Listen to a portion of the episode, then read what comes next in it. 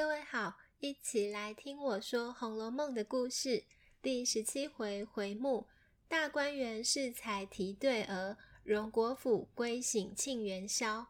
上一回提到，宝玉的挚友秦钟已死，他纵然伤心哀痛，也无可如何。贾母便常命人带他到新建成的园子里来玩耍散心。这园子便是上回提到贾府为元妃将回府省亲而扩建的园林，也就是后来的大观园。正巧因园林才刚竣工，这日贾珍也来请贾政入园查看，若有不妥再行改造，同时也好题上匾额对联。而关于这匾额对联，贾政沉思后提出为难之处，论理该请贵妃赐题才是。但贵妃既不能亲自先来视察，并不肯忘你。但若待贵妃游兴后再提，那届时却让贵妃来到一个全无题额的园子，不免显得寥落无趣。一旁诸位亲客相公们帮忙出主意，说不如我们今日走踏时，按其景致，先拟定两字、三字、四字不拘，坐上暂时的登匾联额，等贵妃游兴时再定名，岂不两全？贾政虽以为妥当，但因自己素来在花鸟山水题咏上表现平平，又且日常案牘劳烦，若真拟了出来，怕也嫌古板迂腐，因此仍有些犹豫。但趁今天天气和暖，却不妨与众人入园去逛逛吧。而可巧遇着宝玉和小厮正要出园子来，贾政曾听署里的先生说，宝玉虽不喜读书，却偏有些歪才。既如此，正好命他跟来。宝玉躲之不及，被父亲逮个正着，当然只好从命。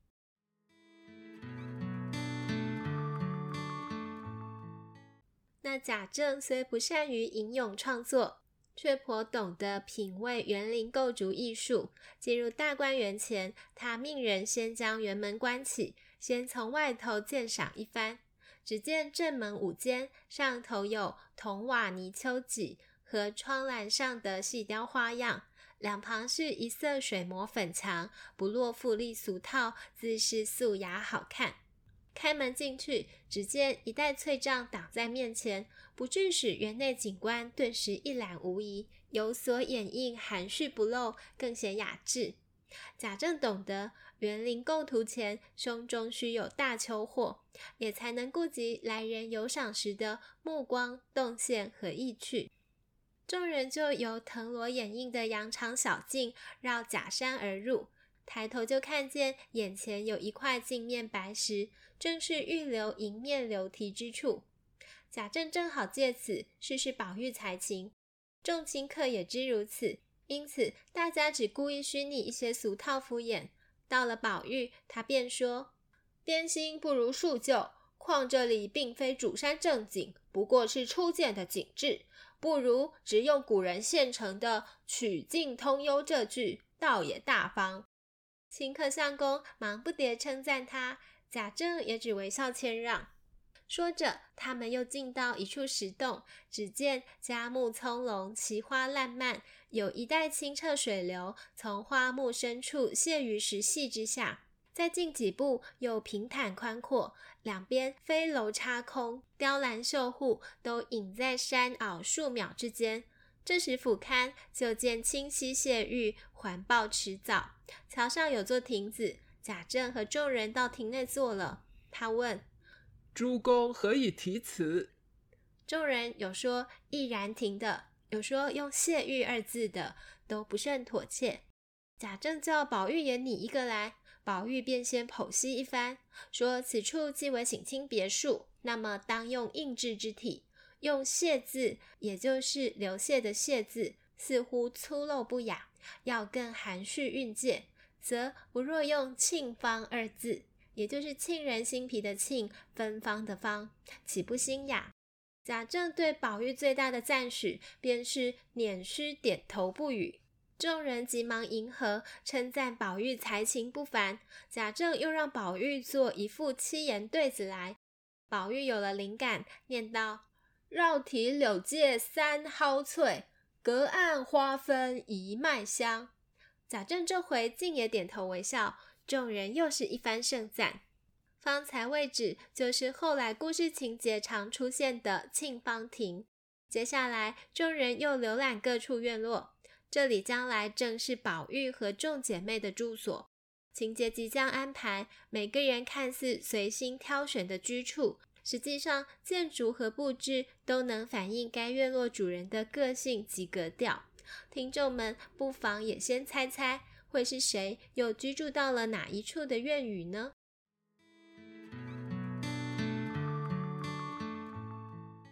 众人先来到有凤来仪，这题名正是在贾政考验下由宝玉所拟的。贾政如今不乐见宝玉因稍有一点才情就得意忘形，是以非但绝口不赞他，且稍有不妥便出声训斥。现来到这住处，只见有千百竿翠竹遮映，进门便是曲折游廊，脚下是小石子铺成的甬道。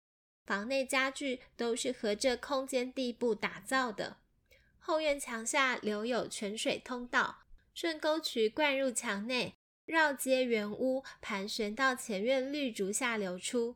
贾政忽然有感而发，说：“若能月夜至此窗下读书，也不枉虚生一世。”说着便看向宝玉，因众人方才已有提你，问他以为如何。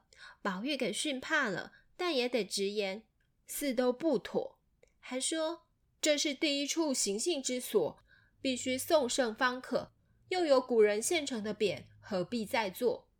所以提出“有凤来仪”四字，比刚才众人所做更显得雍容不俗。众人都称说妙，贾政边点头，却边批评宝玉不过是管窥离侧。各位听众，这处有凤来仪，光是有那千百竿绿竹，是否能让你推敲到未来是林黛玉所住的潇湘馆呢？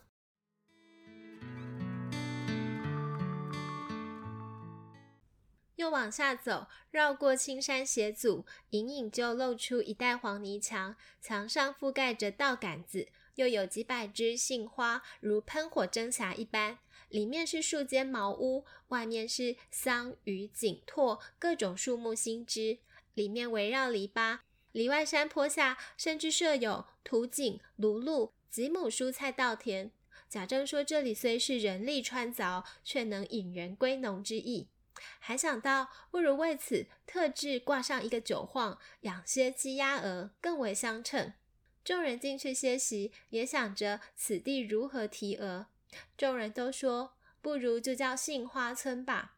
宝玉却唱反调，说：“村若用杏花二字，便俗陋不堪了。唐人诗里有‘柴门临水稻花香’，何不用‘稻香村’来得妙？”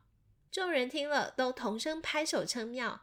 贾政只呵斥：“无知的畜生！”你能知道几个古人？能记得几首旧诗？敢在老先生面前卖弄？贺的宝玉也不敢多发表他那些别出心裁的见解了。实则这里的田园风情，在宝玉眼中全是人力造作，显得过于刻意，不及前几处有自然之理趣。当他将这番意见再脱口而出，只让贾政更气他得意忘形。殊不知，宝玉也因此气馁，多有顾忌，更造不出好的题额对子来。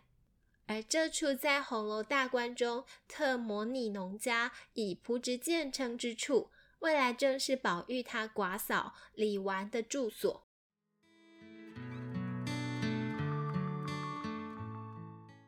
再往下，众人穿花渡柳，俯拾一泉，过了茶米花架。入木香棚，越牡丹亭，渡芍药圃，到蔷薇院，一路盘旋曲折后，忽闻水声潺潺，水源出于石洞，上面有香花倒垂，下则有落花浮荡，众人赞叹，真是好景。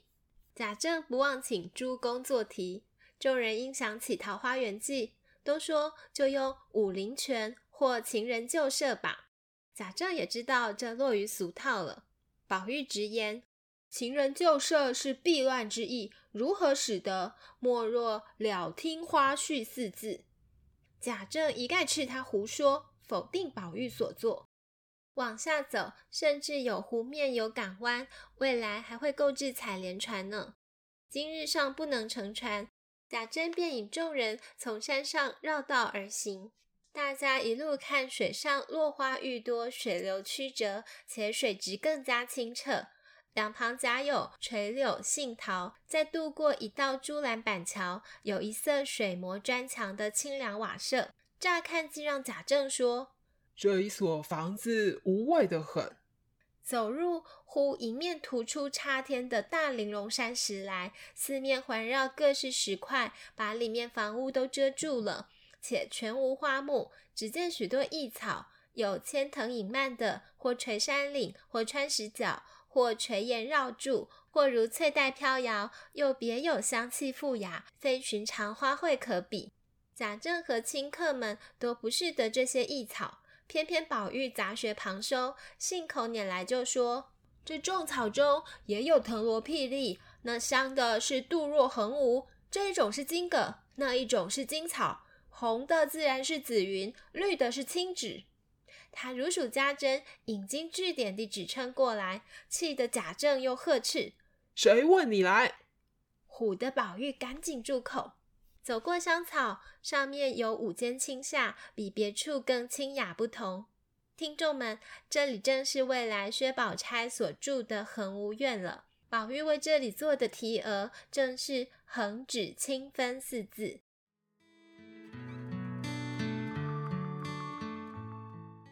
出来后不多远，就有重阁巍峨，层楼高起，明显这里就是园林内的正殿。贾政虑及女儿元春心性节俭，也说这里显得太富丽了。众人却以为如此才般配得上元妃尊贵身份。宝玉更奇，他到这里仿佛见过的一般，却一时想不起来。他正用心回想，没顾及父亲又要让他提你。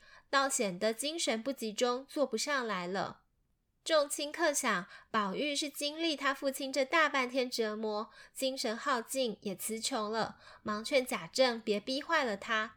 贾政不以为然，但也想留他这大半日了，唯恐贾母不放心，遂限他一日内在你坐后交出来。而众人才发现，从进门走到正殿这里，竟只游了十之五六。他们不循原路，要向另一边出去。来至一座大桥，见水流像水晶帘一般奔入。原来这里就是通外河的闸口，引泉水而入之处。贾政问：“此闸何名？”宝玉不假思索道：“此乃沁芳泉的源头，就名为沁芳闸。”贾政依旧斥他胡说：“刚才何时准你所提沁芳二字了？”倒还自以为是，于是，一路行来，虽又经过些清堂茅舍，或编花门，或幽尼佛寺，或芳下园亭等等，他们都不及停留细看。众人倒是已走得腿酸，因此，当眼前又出现一所院落，就入内歇息。这里又别是一番风情，先穿过竹篱花边的月洞门，入门后见院中种有芭蕉和开得特别好的西府海棠，是特殊的品种，俗名称作女儿棠。众人皆赞花开得好，又想为此题额，有人就说叫娇鹤，有人说用重光泛彩。宝玉留意到园内植株是红绿相衬，因此题为。红香绿玉，当然贾政一贯说他做的不好。实则这里未来正是宝玉的居所怡红院，此房内比别处更细致，附藏玄机。这里四面都是镂空玲珑木板，雕成各种花样款式，给间隔成各种形状，或圆或方，或花或叶。一格一格，或用来藏书、设顶、设盆，或安放笔砚、插瓶花等。有的糊上轻纱，就是小窗或小门，但乍看似没有墙面，竟分不出间隔来。众人身至其中，虽赞叹精致，却也迷了方向。甚至看到一架大的镜面，竟是个机关，转过去又出现了几道门。好在有贾珍能引路，带他们走向后院。如此不从前门出园子，反倒近了。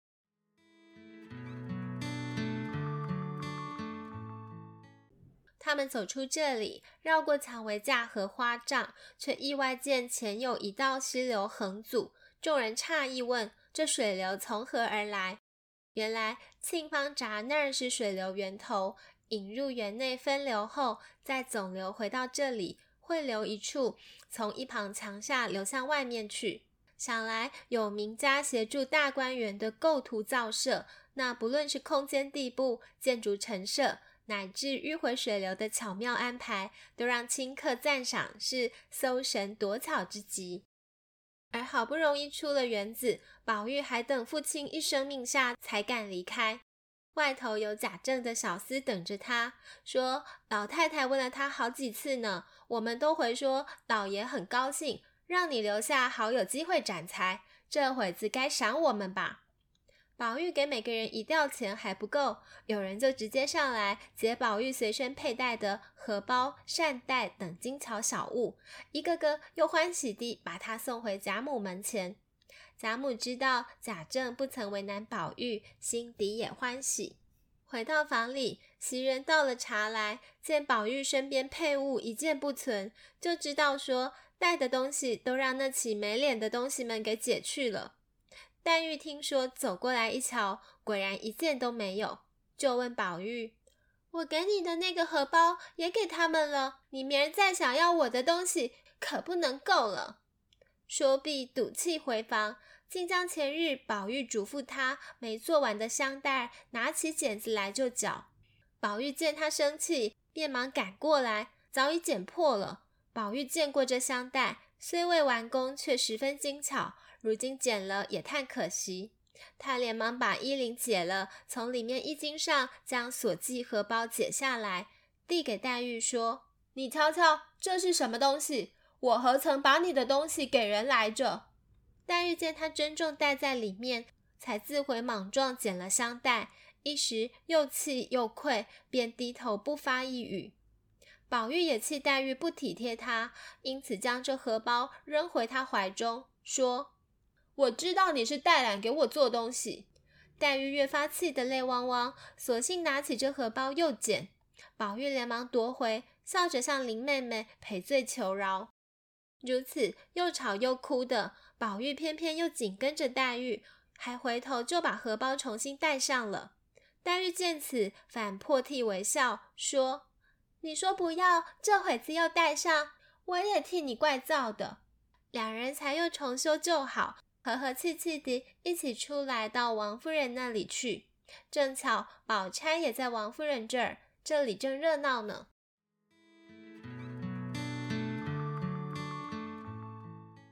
原来贾强已从姑苏采买了十二个女孩子，并聘了教习以及行头等事来了。贾府将梨香院另行整修，给这些学戏的女孩住，跟着家中曾学戏的老人们学。至于薛姨妈他们，另迁到东北角上一所幽静房舍居住。又见林之孝家的来回，说采访聘买的十二个小尼姑、小道姑也都到了，还有一位带发修行的女尼，本是苏州人士，祖上也是读书仕宦之家，因自幼多病，买了许多替身都不中用，到底这姑娘入了空门，方才好了。所以带法修行。他今年十八岁，取名妙玉。他父母双亡，但通文墨，守经典，模样又极好。去年随他师傅上京来，谁知他师傅去年冬天圆寂了，却交代他不宜回乡，在此静候自有结果。所以妙玉便未回乡。但妙玉曾说：“侯门公府必以贵势压人，我再不去的。”王夫人听了，便说：“她原是官宦家小姐，自然有些傲气，就下个请帖，请她合访。”林之孝家的听了，就去办，预备择日遣人备车轿去接。各位听众，说书到第十七回，终于故事里青春男女出演的主要舞台大观园，都一一地置办云妥了。在《红楼梦》不同版本当中，也有将十七、十八两回情节合而为一的。因情节同样落在这新扩建的大观园，接着写贾府如何恭迎贵妃来欢庆元宵。那么欲知后事如何，且待下回分解。谢谢收听。